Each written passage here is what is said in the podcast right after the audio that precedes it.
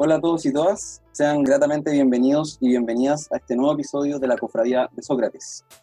Thomas Hobbes fue un filósofo de origen británico muy influyente en la historia de la filosofía política. De él, en parte, proviene uno de los conceptos más famosos de este campo, como lo es el de contrato social. Nuestro objetivo el día de hoy es centrar nuestra conversación en su obra. Y bueno, sin adelantar más, les presento a nuestro invitado de hoy. Él es Andrés Rosler, doctor en Derecho de la Universidad de Oxford, y quien nos dará algunas luces respecto del pensamiento de Hobbes. Bienvenido, Andrés. Hola, muchas gracias por la invitación. Gracias a ti. Además, presentamos a nuestros panelistas residentes, Daniela Montes de Oca y Nicolás Copelotti, y quien les habla, Matías Acuña. Para empezar, Andrés, quisiera que nos contaras respecto de algunos antecedentes de la trayectoria vital de Hobbes eh, que lo llevaron a ser quien fue, y al mismo tiempo preguntarte sobre por qué se dice que Thomas Hobbes es uno de los padres de la filosofía política moderna. Hobbes llegó a, ser quien fue en gran medida gracias a su recepción en el continente, porque, como se suele decir, nadie es profeta en su tierra, y al principio a Hobbes no le fue tan bien en su propio país. De hecho, él propone una teoría del Estado, una teoría de la soberanía del Estado, que no era muy popular en Inglaterra y creo que es el día de hoy que sigue siendo muy poco bienvenida, pero en el continente, en Europa sí, Hobbes se transformó en el gran filósofo político del Estado, en una época en la cual el continente europeo estaba dividido por guerras civiles de religión. Entonces, en Inglaterra, cuando él propuso esta idea, fue muy mal recibida, no solo por um, los propios puritanos que iniciaron la guerra civil inglesa, sino que incluso los monárquicos, a cuyo partido él en principio pertenecía, él trabajaba para una familia aristocrática y de hecho intentó ser parte del Parlamento en 1640. Pero decía que eh, los puritanos republicanos no le caía simpática la idea de un Estado soberano porque veían en el Estado soberano o en la idea de soberanía veían al monarca y a los monárquicos, si bien pertenecía a este partido inicialmente en la guerra civil, no les caía simpático tampoco esa idea porque se daban cuenta de que él no defendía la monarquía de derecho divino, sino que defendía a la institución del Estado. Por eso Hobbes quedó en el medio entre los republicanos que se rebelan contra la monarquía y tampoco caía tan simpático entre los monárquicos que defendían a la monarquía pero por creer que era de derecho divino. Entonces Hobbes se adelanta a su época y propone la idea del Estado moderno que un siglo más tarde se transforma en la filosofía política de Rousseau, solo que Rousseau reemplaza la soberanía monárquica por la del pueblo. Entonces, fue un precursor, un antecesor de las grandes ideas del siglo XVII y XVIII, un antecesor de la ilustración, y en cierto sentido me animaría a decir un antecesor de la filosofía política de la democracia, una vez que la soberanía queda en las manos apropiadas, esto es, las del pueblo. Y Andrés, eh, me gustaría preguntarte ahora por el objetivo del proyecto filosófico de, Hobbes. ¿Qué es lo que él busca? en, términos más macro cuando está desarrollando su teoría. Él se da cuenta de que la discusión sobre la forma de gobierno, por ejemplo, monarquía versus república, que es lo que da inicio a la guerra civil inglesa, y también la discusión por eh, quién tiene la mejor concepción de Dios, quién está más cerca de Dios, precisamente en medio de una guerra civil, no son las preguntas que hay que responder, sino que lo primero y principal en esos casos es tratar de disminuir la polarización política, sea monarquía versus república, sea protestantes contra católicos. Y hace falta una teoría precisamente de la autoridad del Estado. Hoy suponemos que el Estado es algo obvio, lo damos por descontado. Yo mismo trabajo para el Estado soy investigador del CONICET. Pero en el siglo XVII, a mediados del siglo XVII, la idea de que el Estado es una institución eh, un tercero entre distinto de las personas que ocupan los cargos estatales y distinto de la comunidad cívica de ciudadanos, era extraordinaria y debería todavía hoy sorprendernos. ¿Cómo puede ser que en lugar de ver, por ejemplo, hoy a alguien que fue elegido por el voto de quienes piensan como esta persona, en lugar de ver al, representante de ese partido particular, creemos que estamos viendo al representante de todo el país o de todo el Estado. Bueno, esto es un problema que todavía tenemos en, Argentina, pero en otros países no sucede eso. La gente distingue el, Estado del gobierno, el gobierno a su vez de las personas que ocupan los cargos. Esto fue un logro precisamente que se debe en gran medida a la filosofía política de Hobbes. Era la única manera de terminar con la guerra civil o con la polarización política extrema. Neutralizar el conflicto ideológico estrictamente político o un conflicto ideológico en términos religiosos. Por eso fue un precursor. Y ahora entrando al concepto de estado de naturaleza. ¿Cómo es el estado de naturaleza de Hobbes? Eh, ¿Es un periodo histórico o es una ficción metódica? Es un poco de todo. Se suele creer que eh, a la manera de John Rawls o de los filósofos políticos del siglo XX, Hobbes eh, propone una hipótesis, un contrafáctico, una posición originaria, el velo de ignorancia y ficciones similares. Cuando Hobbes, no, Hobbes vive una guerra civil, él abría la ventana y veía la realidad, no, es que se inspiró en un contrafáctico. Además existía el estado de naturaleza internacional, los, los estados soberanos podían hacerse la guerra libremente, la parte de la política pública. De hecho, hasta no hace poco, es algo que también fue frecuente. Los estados contaban con ministerios de guerra. Si uno le preguntaba a qué se dedicaba, había personas que podían ofrecer como tarjeta de visita una tarjeta que decía me dedico a la guerra. Los souvenirs que regalaban en los ministerios decían eso. Hoy no, hoy por suerte la guerra está prohibida y lo único que pueden hacer los estados es defenderse. Entonces, Hobbes conoce un estado de naturaleza interno, que es la guerra civil.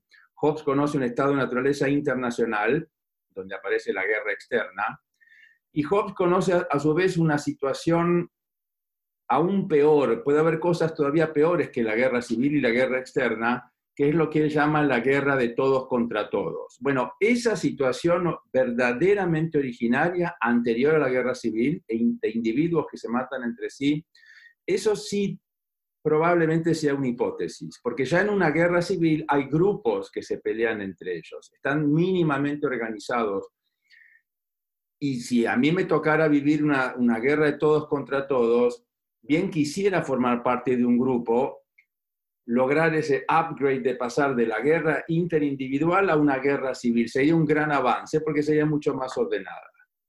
Entonces, Hobbes conoce diferentes tipos de estados de naturaleza y quizás sí imagina un contrafáctico que es una situación en la cual hay solo individuos, no hay grupos, ni siquiera todavía hay ideologías, decía, individuos que se matan entre sí y, pelean en una situación en la cual están eh, todos contra todos. También habla del estado de naturaleza histórico. Eh, él había leído a los clásicos latinos que hablaban, por ejemplo, de la, Germania antigua. También hablaba de América, y dado que en América no había estados todavía, sino que había, en todo caso, grupos quizás ya agrícola-ganaderos y, todavía, y, y, aún ya había, supongo, grupos cazadores-recolectores, pero como no tenían estado, eh, Hobbes creía que vivían en un estado de naturaleza. Quería preguntarte, Andrés, sobre, eh, y en este estado de naturaleza, si bien eh, tú ahondaste en el, en, el, hecho de que Hobbes considera el estado de naturaleza o, o, sacaste este concepto de ejemplos concretos, también podríamos entenderlo como una idea, tiene un poco de los dos, también como, como decía la pregunta anterior, una, una especie de ficción metódica o un, o un, concepto sirve para la teoría. En ese sentido, eh, Hobbes, ¿qué dice respecto del ser humano en este, en este estado de naturaleza? ¿Qué tiene el ser humano, según Hobbes, que hace la coexistencia en un estado de naturaleza imposible eh, sin un soberano que regule las relaciones. Hobbes tiene una teoría antropológica, una concepción antropológica que a primera vista em, no es muy favorable que digamos, al menos no deja muy bien parado a los seres humanos. Eh, una de las frases más famosas de Hobbes es el, el viejo eslogan, el ser humano es el lobo del ser humano. Pero en realidad lo que Hobbes quiere decir es que si bien a veces existen diferencias entre buenos y malos, gente que daña sin razón a víctimas precisamente, y de ahí que existe una clara asimetría normativa, gente que cumple con la ley y gente que eh, es, víctima de aquellos que no cumplen con sus deberes. Cuando Hobbes dice que somos, o los seres humanos son el lobo de los seres humanos, a lo que se refiere es que hay situaciones en las cuales puede, puede haber desacuerdos sustantivos en cuyo caso no es que alguien no cumple con su deber, sino que, por ejemplo, en situaciones de escasez no hay suficientes recursos para distribuir. ¿Quién es el que se queda con esos eh, productos o recursos escasos? Ahí no hay un problema, no es que hay alguien no cumple con su deber. Eh, en una tabla, los famosos casos que estudian, de hecho, los penalistas, de tablas de náufragos, nadie tiene el deber de dejar la tabla para que sobrevivan los demás, sino que comprensiblemente cada individuo trata de salvarse. En todo caso, si hubiera ya relaciones particulares entre los individuos, sí podemos exigir a aquellos que sean responsables de sus hijos, por ejemplo, que antepongan el interés de sus chicos. Pero en la situación que prevé de Hobbes, de individuos que se están matando entre ellos, él no cree que haya familias de por juego o relaciones particulares, sino que el planteo es bastante abstracto. Entonces, se suele creer que Hobbes tiene esta idea tan eh, poco halagadora del ser humano, pero lo que se refiere es que si se trata de desacuerdos genuinos sobre recursos o incluso desacuerdos genuinos sobre principios, valores o ideas, también puede haber gente dispuesta a dar la vida por lo que cree, y no solo a dar su vida, sino a tratar de hacer que los demás den su vida por lo que creen o no creen, a eso se refiere Hobbes cuando habla del estado de naturaleza, no tanto al incumplimiento de deberes exigidos por la ley natural, sino que si no existe una autoridad central que resuelva los conflictos, los individuos pueden estar dispuestos a actuar violentamente en contra de otros, sea por recursos o por sus propias ideas. Y Andrés, quiero preguntarte ahora por un concepto que justo ahora al final eh, mencionaste, que es el de la ley de la naturaleza. ¿Cuál es esta ley? ¿De, qué, de dónde nace y qué, implica en la teoría de, Hobbes? La idea de la ley natural se remonta, por lo menos hasta Antígona, se puede ver eh, ley natural o derecho natural en sentido amplio. Son principios o razones para actuar que no dependen de su imposición o de que sean puestos en el mundo, creados por instituciones, sino que se supone que toda persona razonable está de acuerdo con ellos. Hobbes habla de la ley natural y hasta ahí parece ser un pensador más. De hecho, en la Edad Media era muy popular el discurso naturalista, pero claro, Hobbes le agrega algo que hasta ese momento no había sido previsto o que no era tan popular en todo caso. La idea de que la ley natural no impone deberes, sino que se trata de recomendaciones eh, preceptos que debemos seguir si nos interesa cuidarnos o preservar nuestra vida. Entonces son más instrucciones que imposiciones morales. De ahí que no caiga tan simpático en algunos ámbitos. En la Edad Media se creía que la ley natural imponía verdaderos deberes morales y entre esos deberes morales figuraba el de, por ejemplo, contratar, eh, establecer una sociedad, formar una comunidad política. Hobbes, en cambio, cree que no existe un deber moral de contratar y por eso para él la diferencia clave en su planteo político es el contrato que se suele llamar social. Una vez que yo firmo el contrato, recién ahí contraigo el deber. Antes de firmar, como suele pasar, precisamente podemos tener buenas razones, es recomendable, nos sirve para algún fin, pero eso solo hace que el contrato sea razonable. El deber recién empieza cuando uno firma, por eso tenemos que tener mucho cuidado eh, qué es lo que firmamos. Entonces, la ley natural, según Hobbes, es un principio de racionalidad, algo que nos conviene hacer. Y según Hobbes, es la propia ley natural la que nos eh, recomienda que si no queremos seguir viviendo en una situación en la cual nos estamos eh, matando los unos a los otros, tenemos que establecer una autoridad que resuelva los conflictos.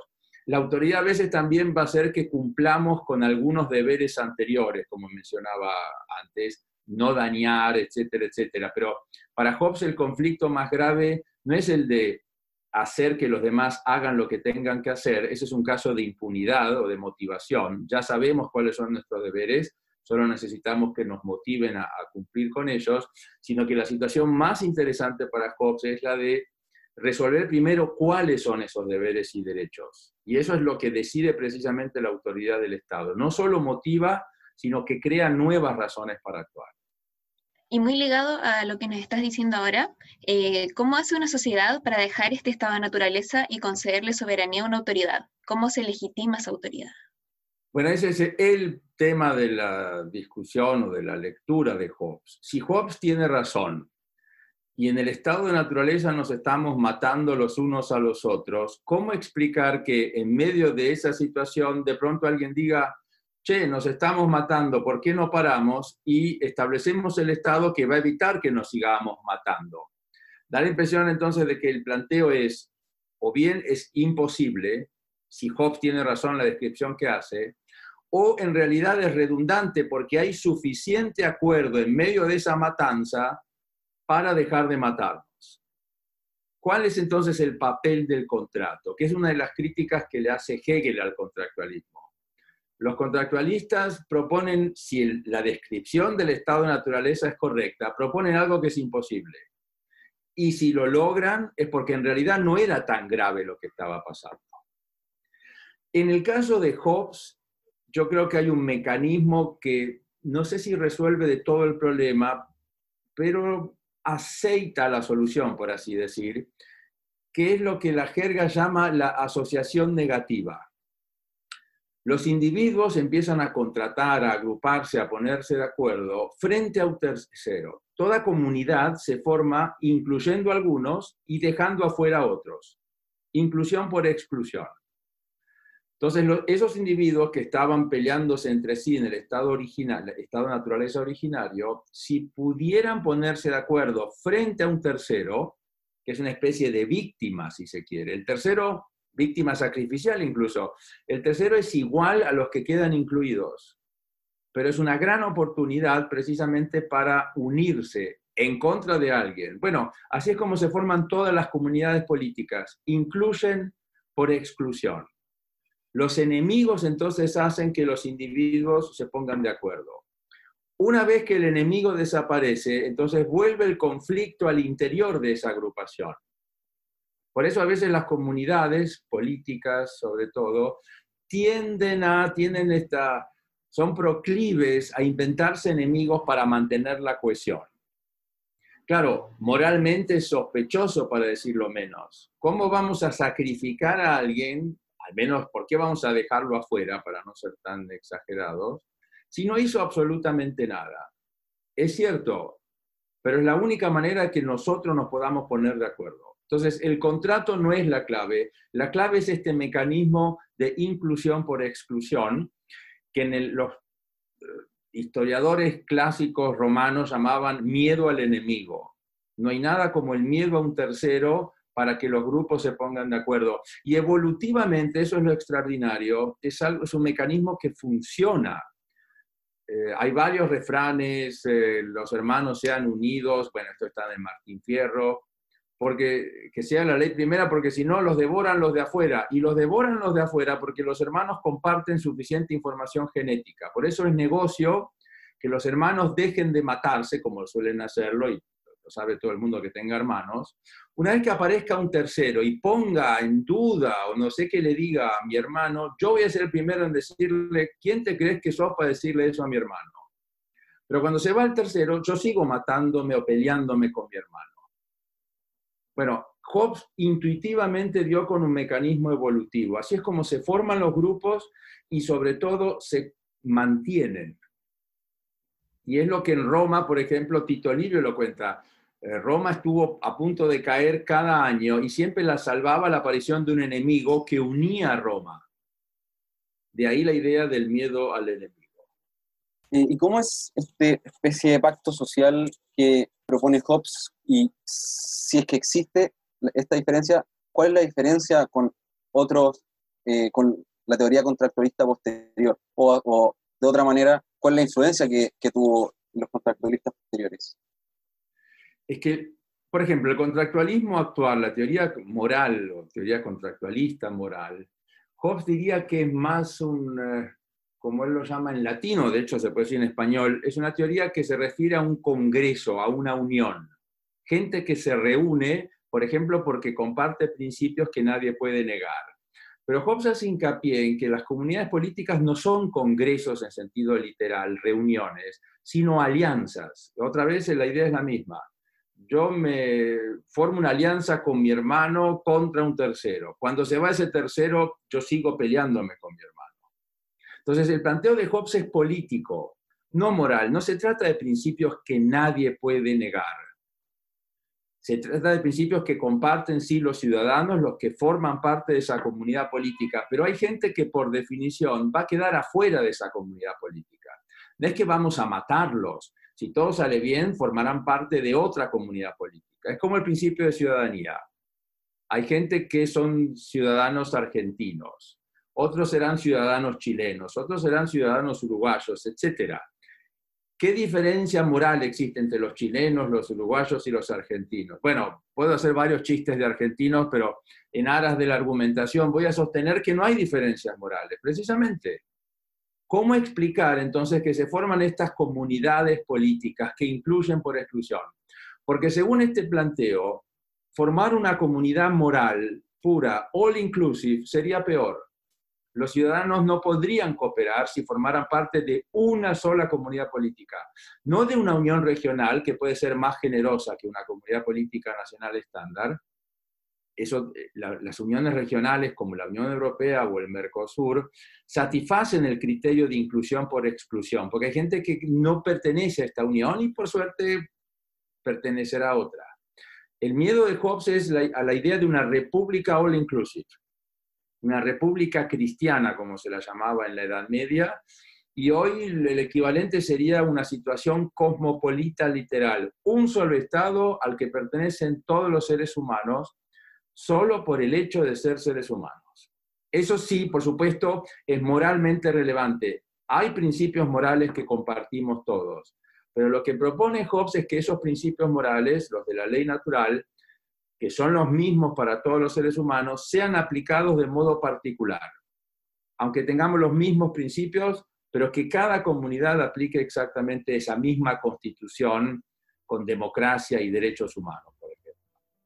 Y bueno, así llegamos al término de este capítulo dedicado a la obra del filósofo británico Thomas Hobbes.